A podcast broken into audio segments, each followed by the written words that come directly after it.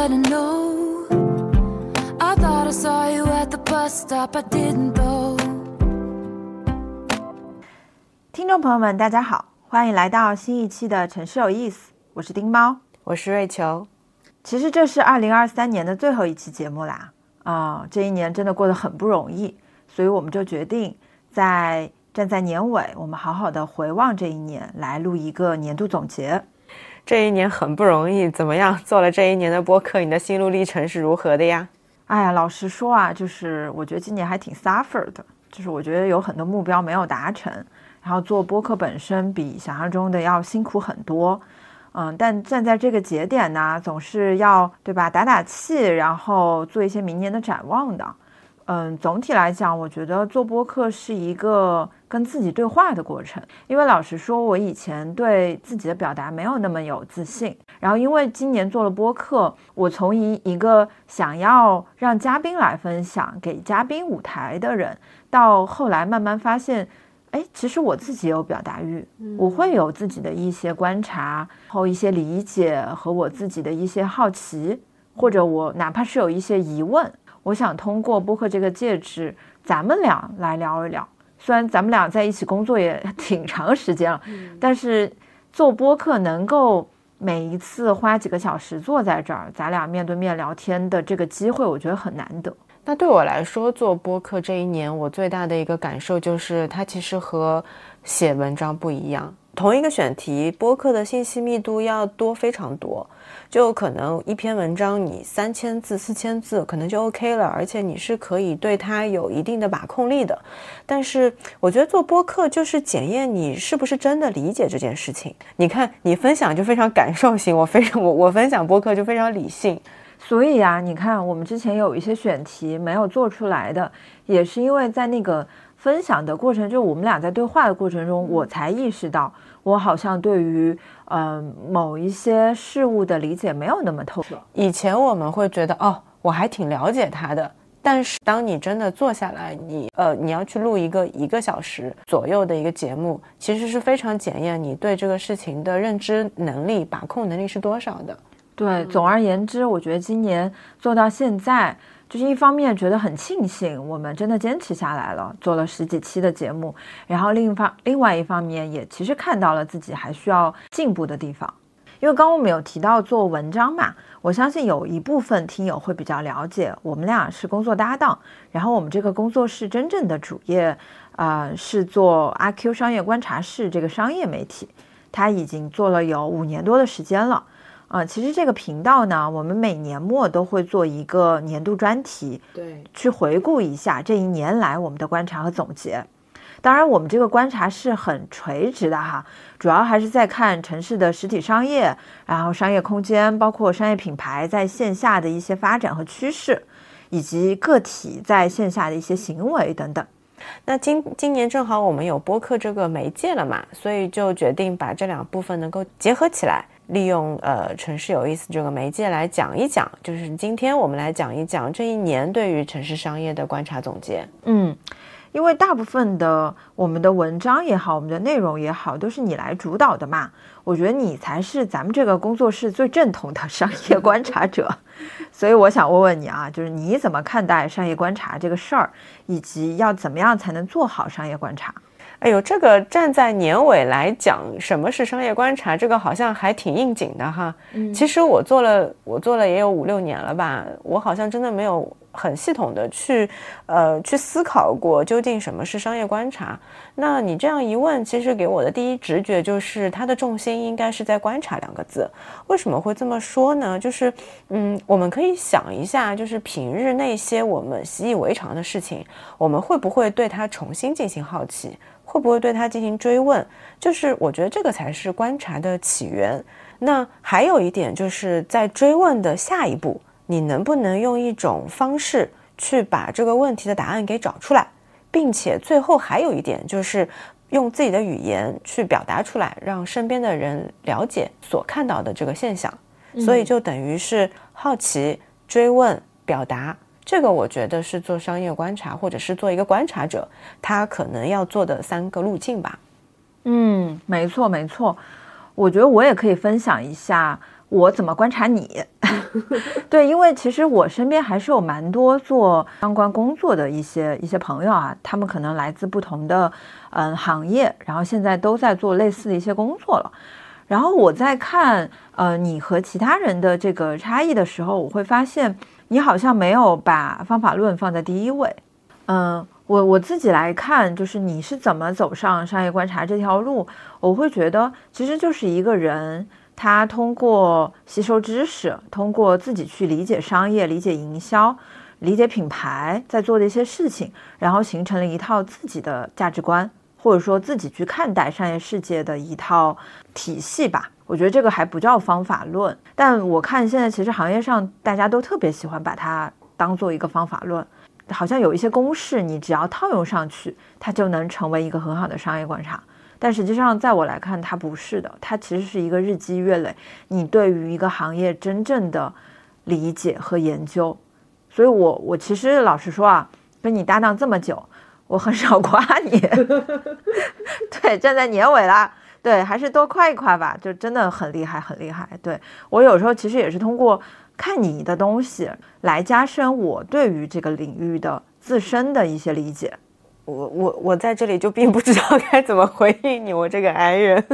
嗯，其实我还是蛮认同累积效应这个这个这个理念的。不管是你做投资也好，还是你自己学习也好，还是你去学一个技能也好，它都是一个没有一个没有一个 shortcut，没有一个捷径的。就是只要你能够去坚持下去，我觉得它就是会给到你回报的。所以我觉得，换句话说，我觉得现在我再来看我和商业观察者这个身份，我觉得我没有把商业观察当做是一个技能，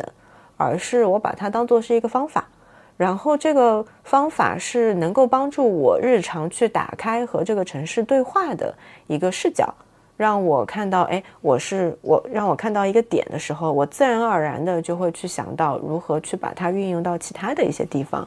所以我觉得，其实商业观察这个事情，其实是可以任何商业从业者都可以去尝试的。就像我刚刚说的，你有没有好奇心，敢不敢追问？追问之后能不能表达？这个东西慢慢慢慢的就可以积累成自己的知识储备。然后最后给到你的一个礼物，就是你可能在做你手头上的工作的时候，不只是拘泥于本职的这个点状的工作，而是能否用一个更广阔的视角。来去看待自身的工作，这样的感受，我相信是很不一样的。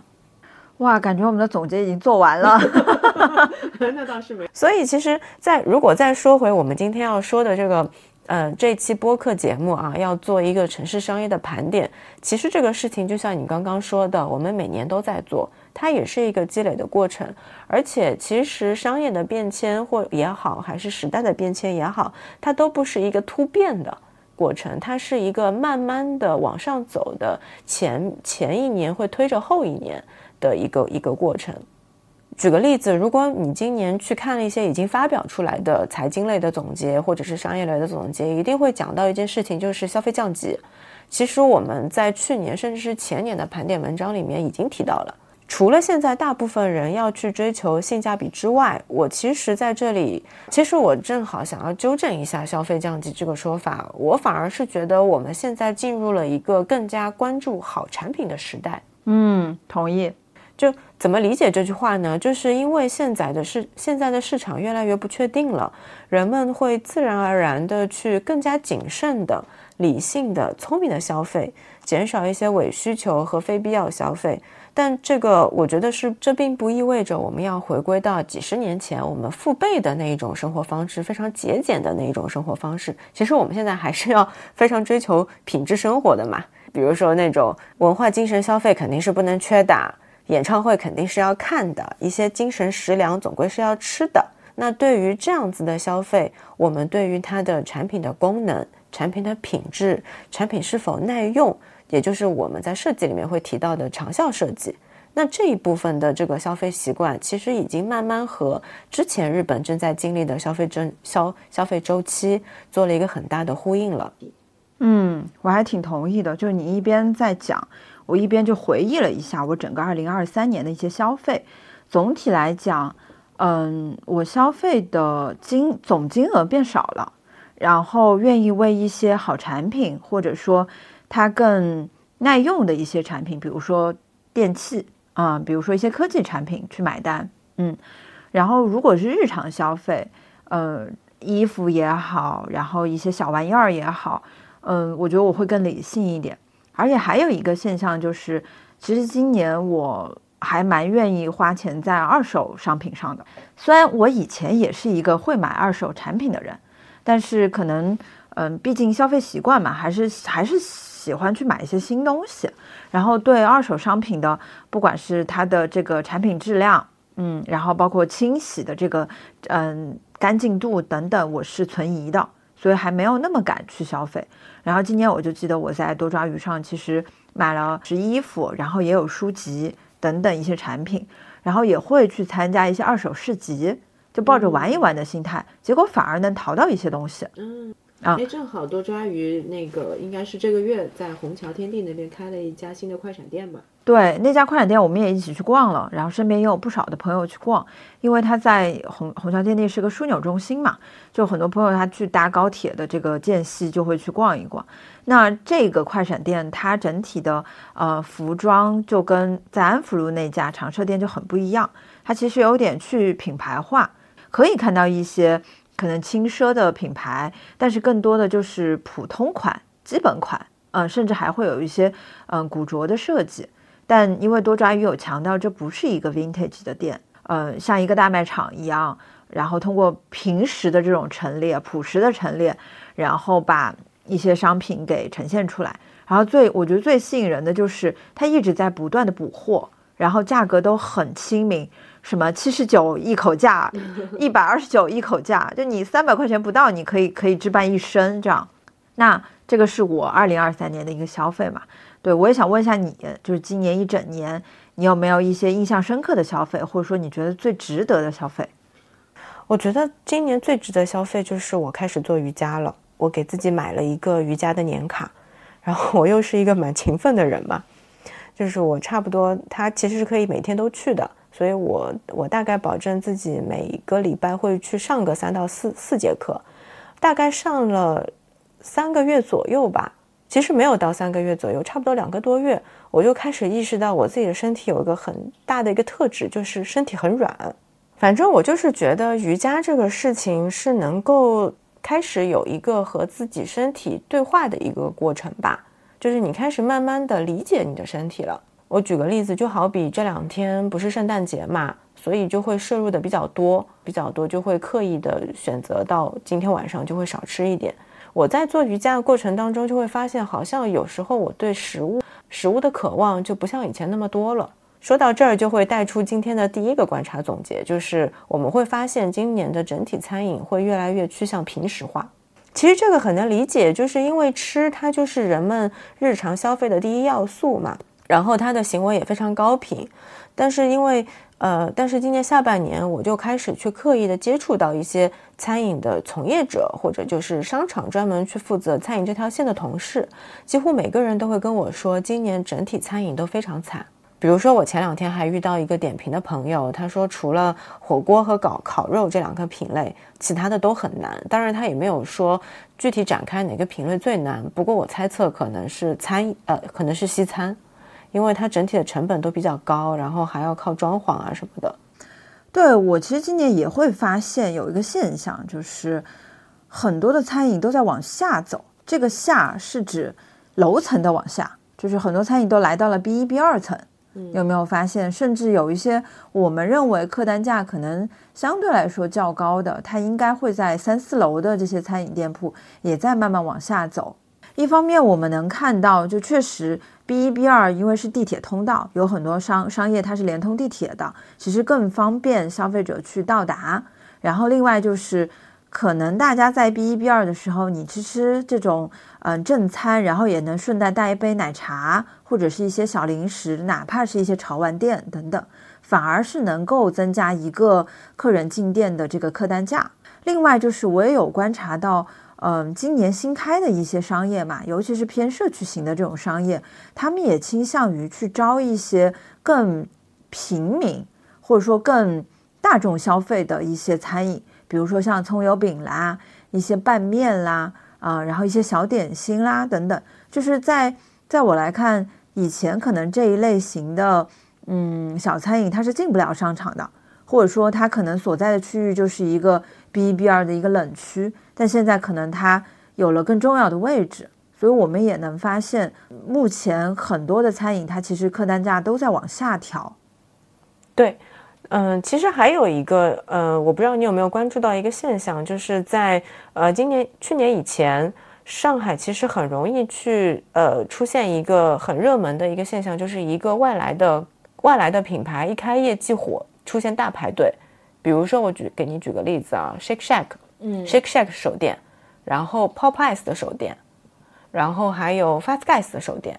之类的这种这样子的这种这种品牌，他们似乎会有一个开业即火的一个套路。对，然后会有很多人去排队。然后你今年再去看这几个品牌，其实他们已经去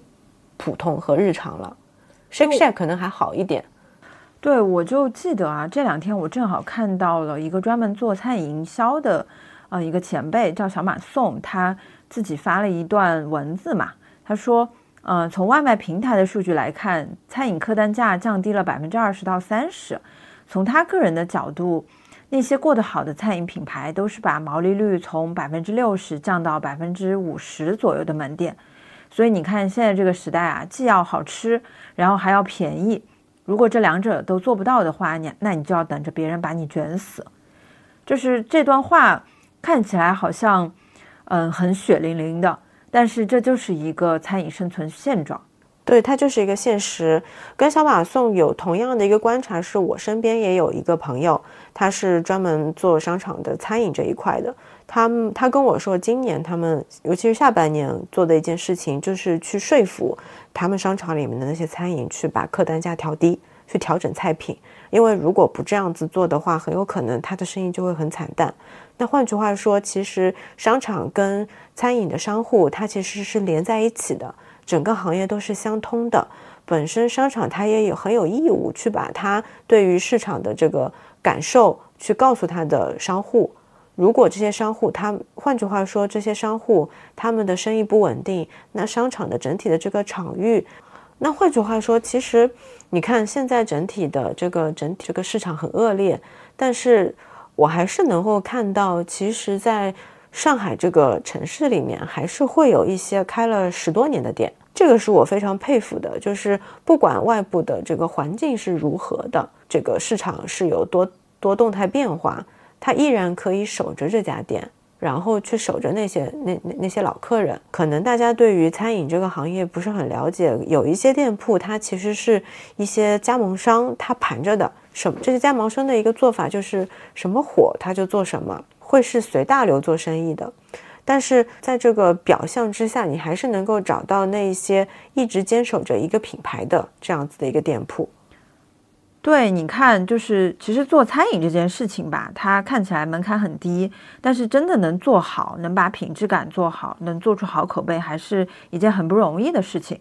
对，所以这个也回应了你刚刚有讲到这个积累效应嘛。我相信做餐饮的人，他可能潜移默化的就已经在实践这件事情了。嗯，在我来看，我觉得不管是做哪一门生意，你只要坚持的把产品做好，用心的去服务你的消费者，我相信它就会产生嗯更多就是好的反馈。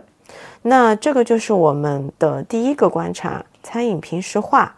那接下来第二个观察其实是从行业出发的，是和商业空间的打造有关，叫商业空间非标化。嗨，说到这个词啊，就是 非标商业这个词，在我们这个行业，其实今年突然就有点火起来了，就是大家好像都在讨论。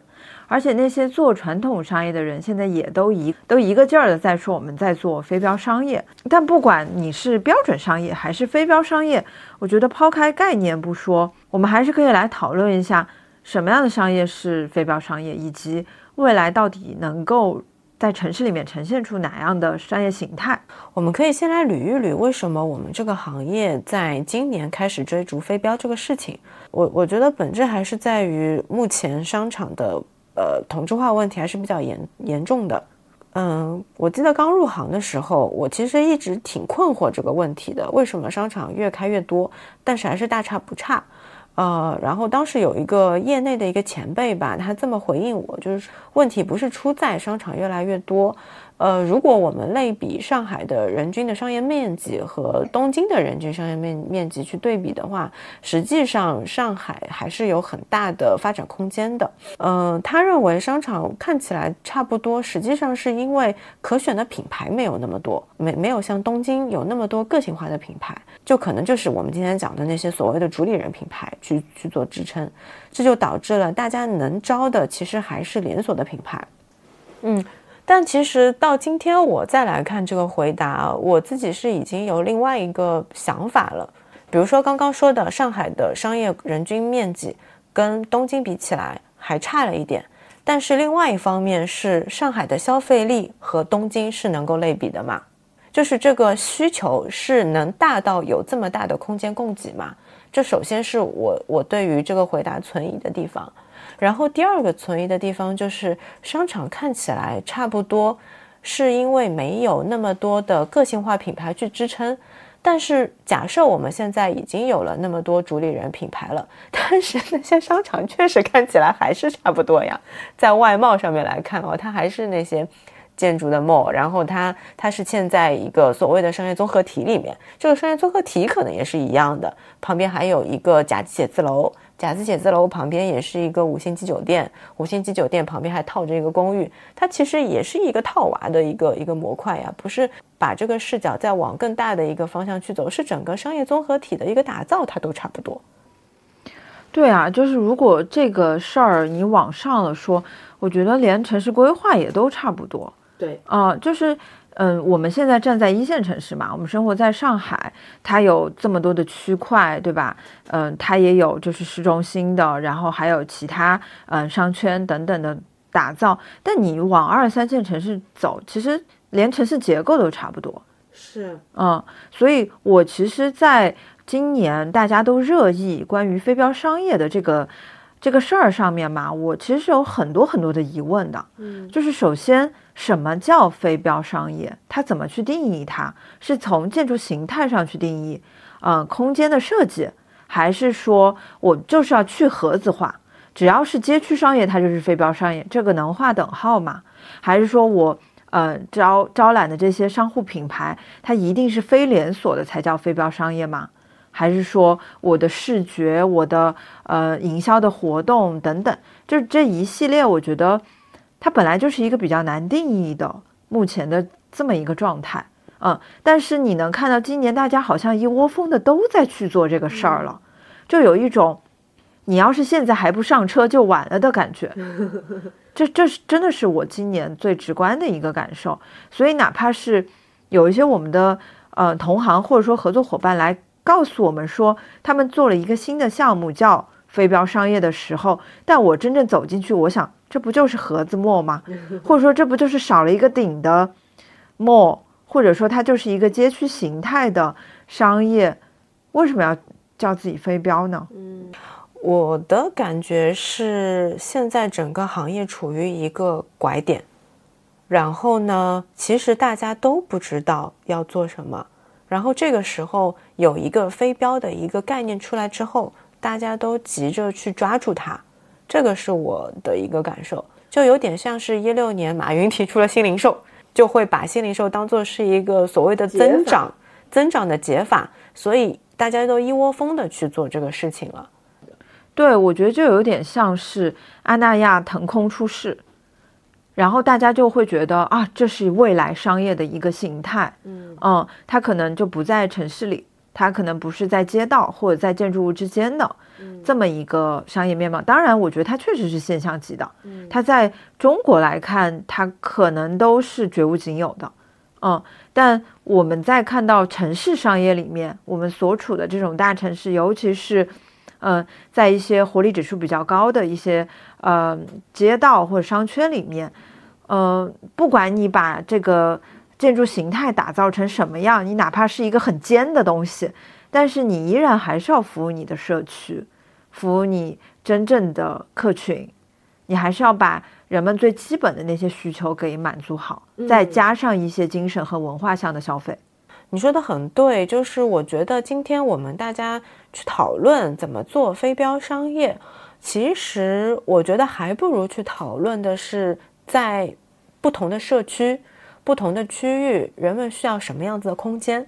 从需求去出发，去好好的去想你的空间是什么样子的。当然，其实我们今天还是因为我们是站在一个城市规划。开发，然后再去讲现在的城市商业的一个角度，所以我们不可避免的会遇到一个很大的一个问题，就是刚刚说的，所有的商业运营的团队在拿到这个项目的时候，这个空间已经被限定好了。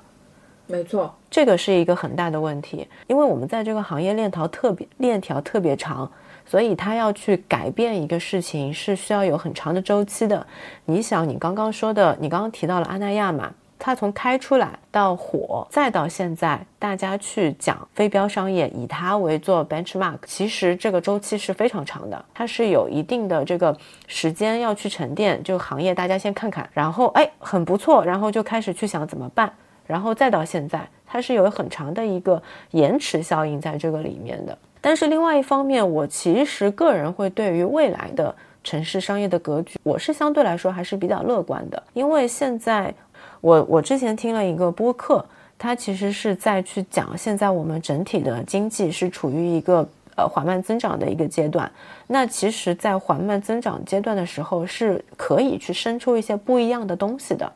我觉得未来与其说商业空间非标化，不如会去讨论我们如何能够有一个土壤，是能够让商业的一个形态变得更加多样的。能不能允许除了开发商之外，有更多的呃第三方的这种机构，或者是不同类型的领域的代表，他们也能够去运营一个东西？那这个东西运营的出来的这个逻辑和以前的开发商的逻辑可能是不一样的。但是我觉得在这里还要再去讲一个点，就是当我们去倡导商业空间它一个多元性、多样性的时候，其实我们还是要去嗯。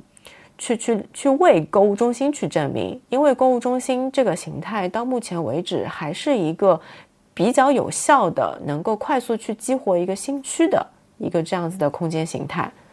所以，其实我觉得未来比较好的一个与一个比较理想的一个画面是，不同形态的空间都可以在一个城市里面去立足。不仅是开发商，他可以毫无顾忌的去为这个新区去开发购物中心，但另外一层面，在市中心能不能有更多的土壤，能有更低的这个租金成成本，能让一些从内容出发的一些机构生长出来，去运营一个空间？那这样子的话，这个就是我们能够看到的多样性的那一面。没错，没错，就这一段我特别同意，就是今年。咱们一起工作，看了很多项目嘛，然后也去了各地去考察等等。我其实看了那么多所谓的非标商业，然后再去看，嗯，近两个月新开的这种盒子墨综合商业，然后我会看到那些周边的人觉得啊，咱们这个区域终于有了这种丰富度很高的综合商业出现的那种喜悦感。所以，我我也非常同意你讲的，就是不管是购物中心也好，还是街区形态也好，还是说我们今天聊的这个商业空间非标化，它其实都有自己存在的必要。嗯，只是说这就是应试作文啊，你给了怎么样的题，你要用更好的一个方法去解答它。那在这儿呢，我们有一个延伸，就是其实我们有一个支线，就是讲运营空间的角色是也是可以更多元化的。那在这个地方，我们又要拿东京来举例了，因为今年夏天我们去了一趟东京，组织了一个考察团，其实会看到很多小尺度的空空间，然后这个小尺度也是由不同的内容方来去做运营的。那在这边就是不得不提一下东京的夏北泽，嗯，其实它就是由不同的内容方来去做运营。当然，这个背后的土地是由一个更大的一个开发商去传这个局的嘛。但是本身它就是一个很好的一个尝试的案例。对，我就记得，你不管在东京的也好，还是回来也好，你都对于那个夏北泽这个案例心心念念哈。哎，真的是太喜欢了。我先来，我先来做个前情提要哈，就是夏北泽这个地方其实是最近几年国内我们行业会比较喜欢去提到的这个案例，就是其实这个地方呢，它。我自己觉得离那个涩谷这块核心区域都不是特别远，它可能就坐个半个小时左右的 JR 线就到了。那这块地方呢，整个的土地的管理都是有一个地铁运营商叫做小田急去开发的。那下北泽这块地方呢，也不是近几年才火起来的，它以前就很火了。就以前好像会有一些嬉皮士的一些人士会在这儿去去做一些亚文化的东西。然后现在，呃，火火起来的这个区域呢，是小田急去传了一个局，让六个不同的运营方。其实这个运营方呢，他他们的背景也不同，有做媒体的，有做纯的空间运营的，然后可能也有其他的一些园艺的哦，还有做园艺的这样子的不同背景的团队去纳入进来，然然后在不同的这个板块上面去去做空间，最后呈现出我们今天看到这个片区。其实就是印证了我们刚刚讲的多样性的这一面，背后其实是会由不同的运营方来去做运营和规划。为什么我我会非常喜欢这个项目？就从几年前就是了解到这个项目，去做一些线上的 research，到现场去看到了，然后来来回回在这一点几公里的这个路上来回走的这个过程中，我会发现，呃，日本年轻人他们对于这个项目的喜好也是不一样的。有些人他就很喜欢待在 bonus track，就这个项目吧，它不到一万方，然后里面会有一些像发酵的食物啦，然后会有那种自己做烘焙的那种，然后会卖一些酒饮啊什么，就是很自由的感觉。我相信，除非是在最热最冷天那一块，应该一直都活跃着很多年轻人。然后你再走到 reload，其实那个商业空间，我走在那儿，我会觉得有点像咱们上海的线索。我觉得它的那个建筑形态比较像，而且它招揽的一些嗯店铺也是比较精致的，所以它整体的客单价是会比 Bonus Track 高一点。嗯，所以你在整条街上你看到的年轻人，就是当地人的形态也不一样。可能 Bonus Bonus Track 有一些就是穿着打扮很一般的呃呃女孩子，她会在书店待一整天，待很长时间。然后有一些打扮很精致的，也像是日本当地的网红小姐姐，就会在 re reload，然后跟朋友一起拍拍照、打打卡。所以我会觉得整个这一条街它就是足够的丰富和多元。那它也呈现了就是当代呃东京青年的一个生活样貌。所以其实我在东京看到这个案例的时候，我就一直在想，我们国内能不能有这这样子这种组团式的。这种这种运营的案例出来，太期待了。然后呢，我这个月去了一趟深圳，参加了一个发布会。这发布会也是一个就刚刚提到的所谓的非标项目哈。但是呢，这个是不是非标，这个不是重点。最重要的是，就是它的这个运营的团队的也是用一种组合的一个方式去做的。这个是我觉得还挺值得期待的一个地方。就这个项目呢，它的名字也比较特别，叫做 Calido。我不知道，我不知道发音有没有对哈，就是它的它是灵感来源于万花筒的英文名，然后取名为前面的六个字母，其实就是想要让年轻人进来玩的时候有这种看万花筒的那种那种感觉。呃，我其实在这里更想要去介绍的是这个项目，它背后会有三个运营的角色，来自不同背景的，一个就是一个媒体叫做 Topis 顶尖文案。然后另外一个就是深圳广深那边会比较有名的山池和农夫的主理团队，一个就是其实两个都是内容驱动的品牌，嗯，一个是媒体，一个是从设计内容出发的这种生活方式品牌去做。啊，对啊，就是我常年关注 Topics 嘛，我其实还蛮期待像他们这样的就是文化创意组织，他们怎么做商业运营的。他们这个项目的建筑形态其实还是一栋楼啦。但是呢，我觉得他们会把这栋楼打造的比较有意思，就每一层楼都会有不同的游逛感在这个里面。然后这个项目是在后海，然后这个后海本身也是深圳一个一个枢纽型的一个地方嘛，然后年轻人也聚集的比较多。那回应一下你刚刚说的 Topis 会怎么做？呃，我跟他们交流下来，感觉他们是他们会把这个空间命名成 Mind Park。Mind Park 就是他们之前会有另外一个 IP，就是创意大会。对，所以在这里面的 Mind Park 呢，就会把一些文化型的一些业态放在这个里面。当然，因为现在这个项目还在筹备中，所以其实我们说了这么多，都不如期待它明年能不能正式开出，能不能做出来。所以其实，因为我们也是做媒体的嘛，其实我我个人都很期待这样子的一个团队做出来的空间。首先，第一个，它的一个空间的逻辑。是不是够？第二个就是体验性好不好？当然，第三个还是在于它的一个运营持续性。所以你看，就是像这样子的内容驱动的运营，它还有一个背后的一个能量，就是因为它是内容驱动的，所以它是可以有一个人群集聚的一个力量。大家因为相信一件事情去聚集在一起，合力去推动一件事情。我相信像 Topis 和山池，他们一定是之前有过长时间的合作。所以你看，这种内容驱动的运营，其实是一种人群群聚的力量。比如说，我们刚刚提到的 Topis 跟山池，它一定是这两个团队一定是过去合作了很多次了，然后对彼此都知根知底，知道是价值观一致的，所以才会聚集在一起去推动这一件事情，然后合力去把一个场给运营起来。然后这样子的这个聚集，去吸引更多的志同道合的人，就会形成一个网网络。这个网络可能就是我们今天说的社群或者是社区。所以从这一点，我们就延伸出到了今天的观察的第三点，就是商业它会回归到更加真实的社区网络，回归到更真实的生活。对，很同意。我觉得今年其实大家好像都在聊一个词，叫做。呃，来到线下真实的生活，嗯嗯，就是要你真实的去跟人产生链接，然后真实的去生活，真实的去感受，嗯，这是我今年我我觉得不管在互联网平台还是在线下，我我发现的一个点。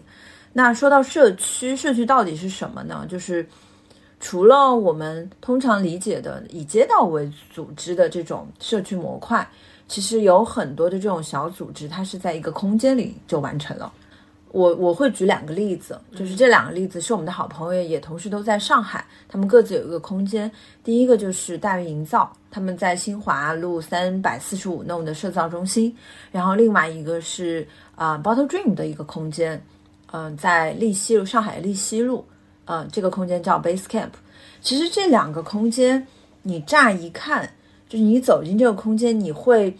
如果是陌生的人，你走进这个空间，第一眼你会问这是卖什么的？嗯，我相信很多人如果不了解这两个组织的话，你第一时间可能会有点迷惑，嗯，因为好像那个售卖的产品它没有那么明显，嗯，它不是商品陈列在那儿，嗯，你需要先走进去看一看，瞧一瞧，你先在一楼逛一逛他们的一些介绍，包括他们做的一些活动物料。然后你走到二楼去看一看，看他们的展厅，去去真正的去观察一下，在这个社区空间里的人在做什么，可能你才会明白，哦，它就是一个不断在变化内容的，由社区居民或者说由一些社区好伙伴一起组成的这么一个空间。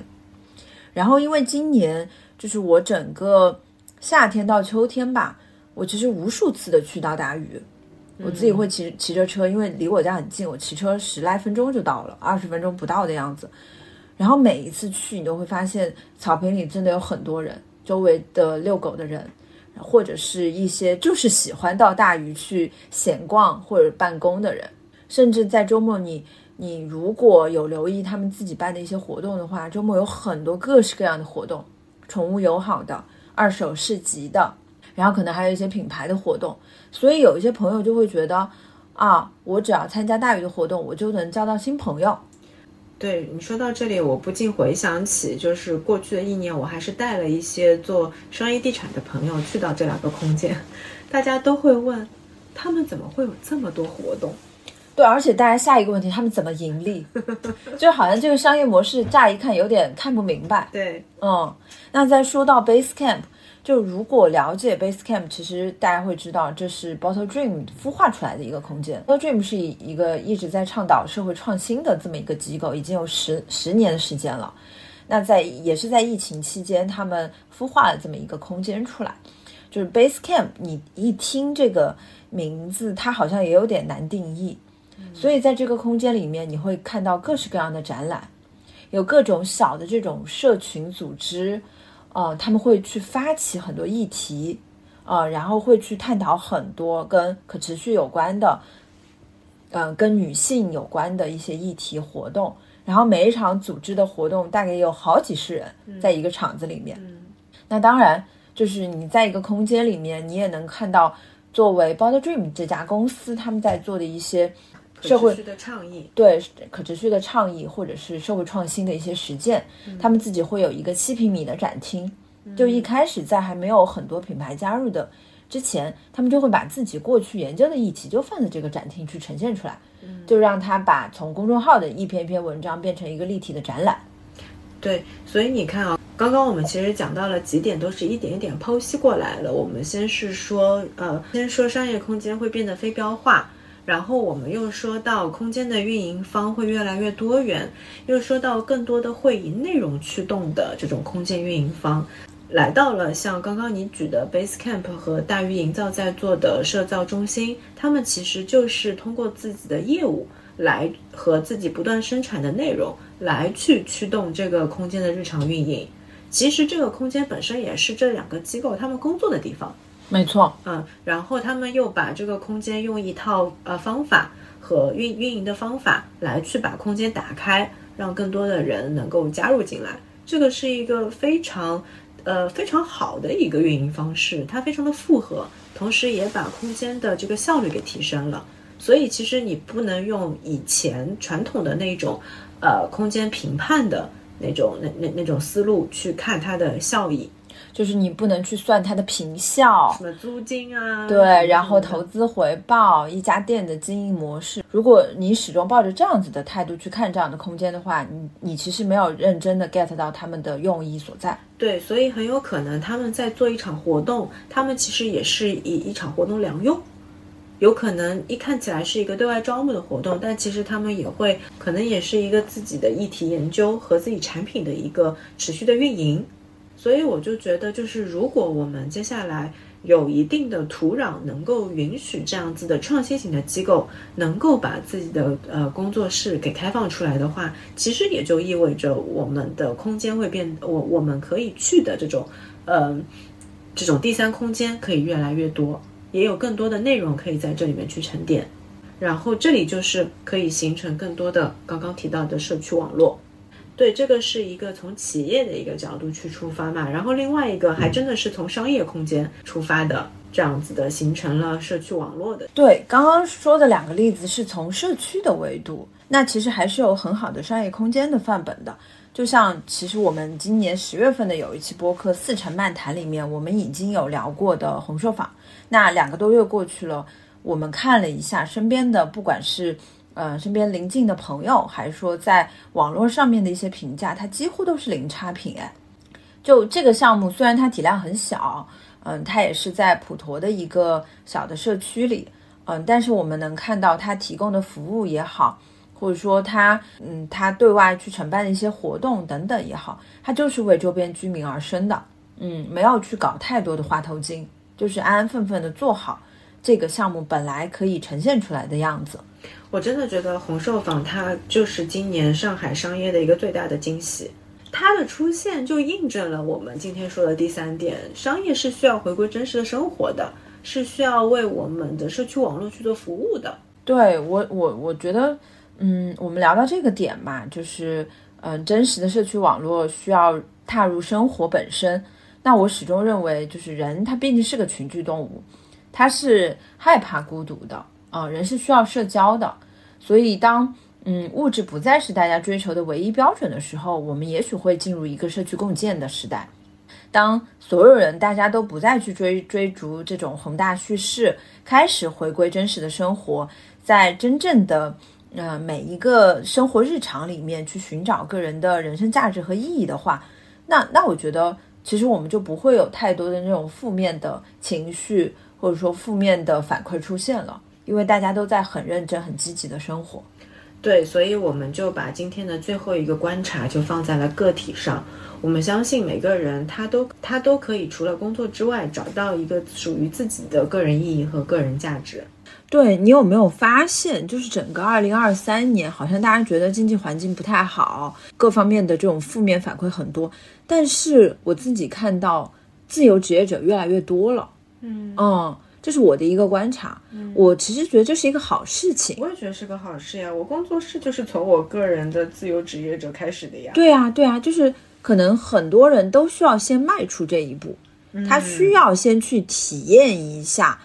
为自己而活的这种感觉到底是怎么样的。有些人可能就比如说像我们，对，就就真正的踏上了这这一路了哈。然后你也可能结识到很好的同伴。有些人可能还是会觉得回归职场更稳妥。或者说，起码在一条大船上面对吧？嗯，他更抗风险能力更强。但我会发现，嗯，当人开始在追求自己的个人事业的时候，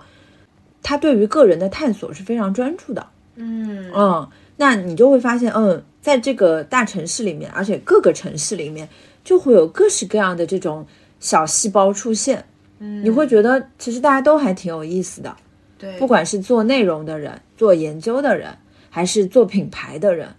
就是这样子。我觉得本来也是人的多元性、人的丰富度，就不再只是嗯在格子间里面去完成老板的 KPI，去完成一些自己根本无法达成的一些目标，嗯，而是一点一滴的先挖掘自己的长处，回归到自己最想做什么，自己对什么内容感兴趣，对什么样子的领域最想要去突破。从自身出发，就是更了解自己。对，所以今年我会发现，呃，一方面是自由职业者变多了，第二就是，嗯，各种体验类的活动变得很多。所以，我当我听到身边的朋友开始自己要尝试做一点东西的时候，我都会非常鼓励对方。我觉得这是一个需要跟自己对话的一个过程，因为我们就是这样走过来的。嗯，包括像我自己。嗯，也可以跟大家分享一下，就是今年在十一月份的时候，呃，我去参加新天地的冉冉艺术节。本来当时只是想说，就是做一点小小的跟城市有意思的内容相关，结果好像就是冥冥之中有一个声音在跟我讲说：“丁猫，不如你做做你自己吧。”嗯，所以当时我为了那个活动，我做了一本手账，嗯，然后也是熬了很多个夜，然后找了我来上海七年的所有的素材。然后做了那本手账，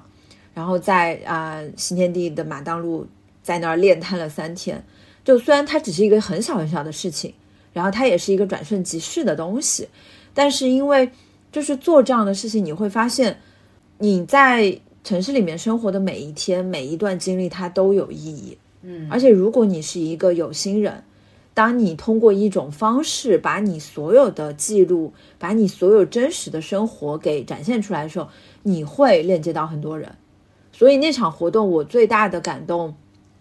不是说我们有多少涨粉，或者说有多少人来夸赞我们，而是你真的链接到了那些他也是对手账感兴趣，或者说他本身也是对城市生活有所嗯感悟的人，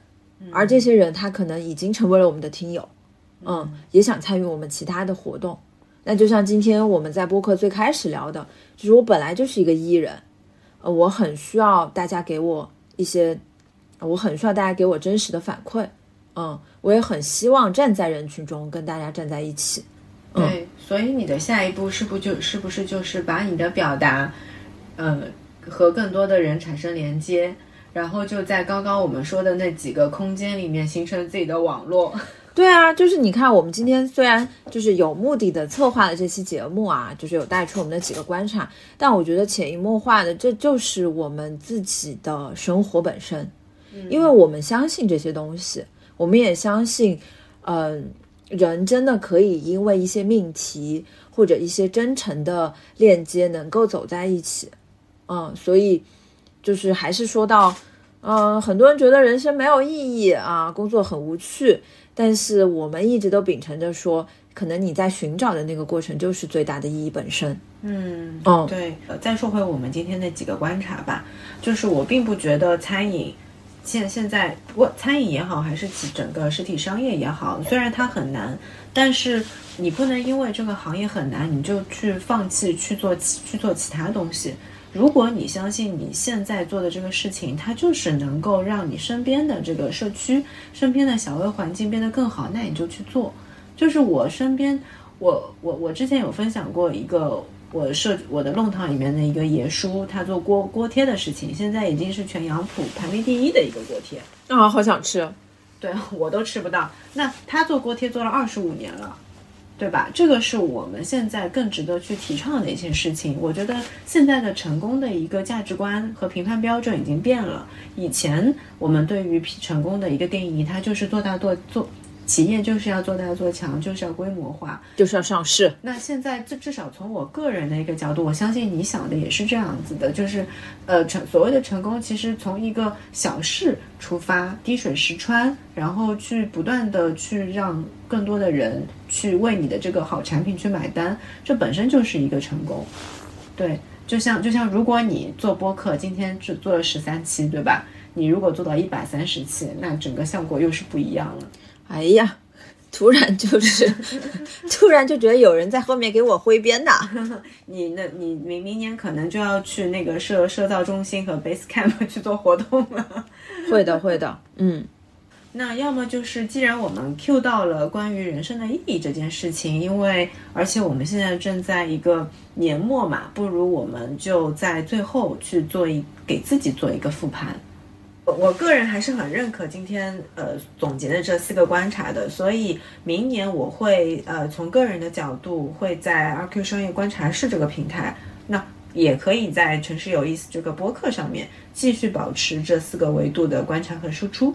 尤其是餐饮，哎呀，我我发现我还挺喜欢这个研究这个领域的，嗯，尤其是那些刚刚讲到的会让人感觉到幸福的小餐饮品牌，有可能明年会在。二 Q 那个公众号上面去做这样子的栏目，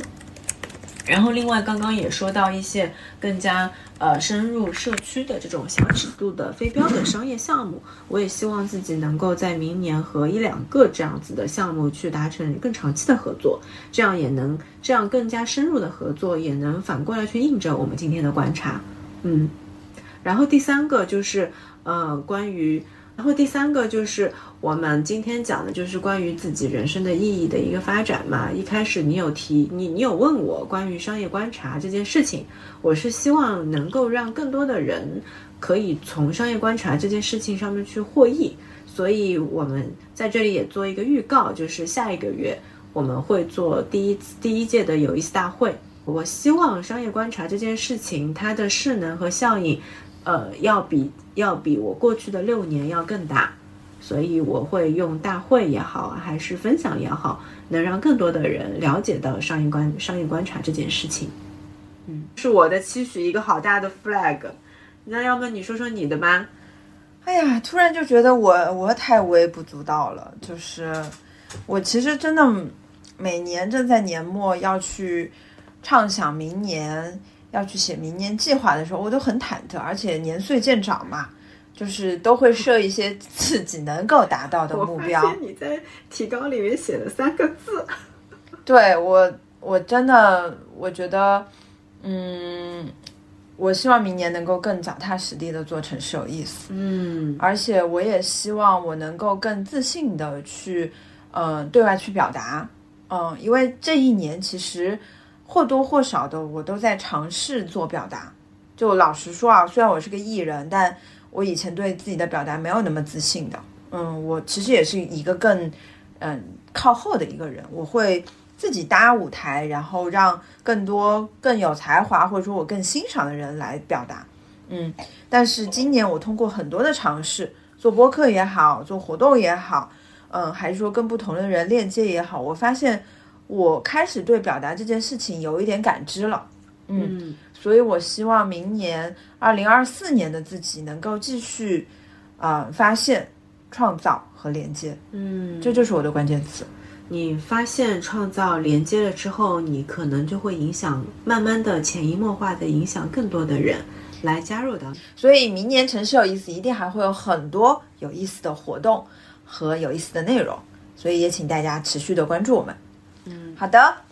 啊，平安夜就这样要结束了，那今天的节目就到这里吧。嗯嗯，虽然二零二三年充满了很多的不确定和艰辛，但我相信二零二四年可能会更加不确定，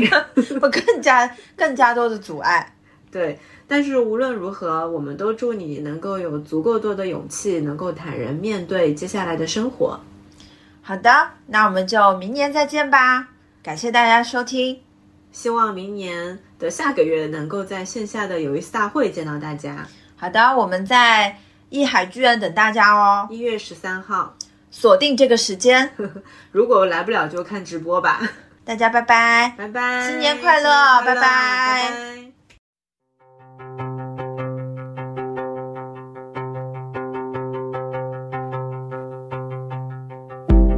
Is cold and the chatter gets old, you ask for the tab.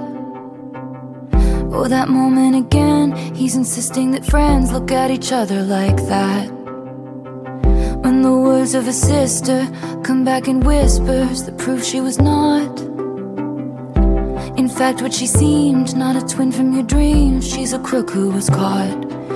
That old familiar body ache that snaps from the same little breaks in your soul. You know when it's time to go.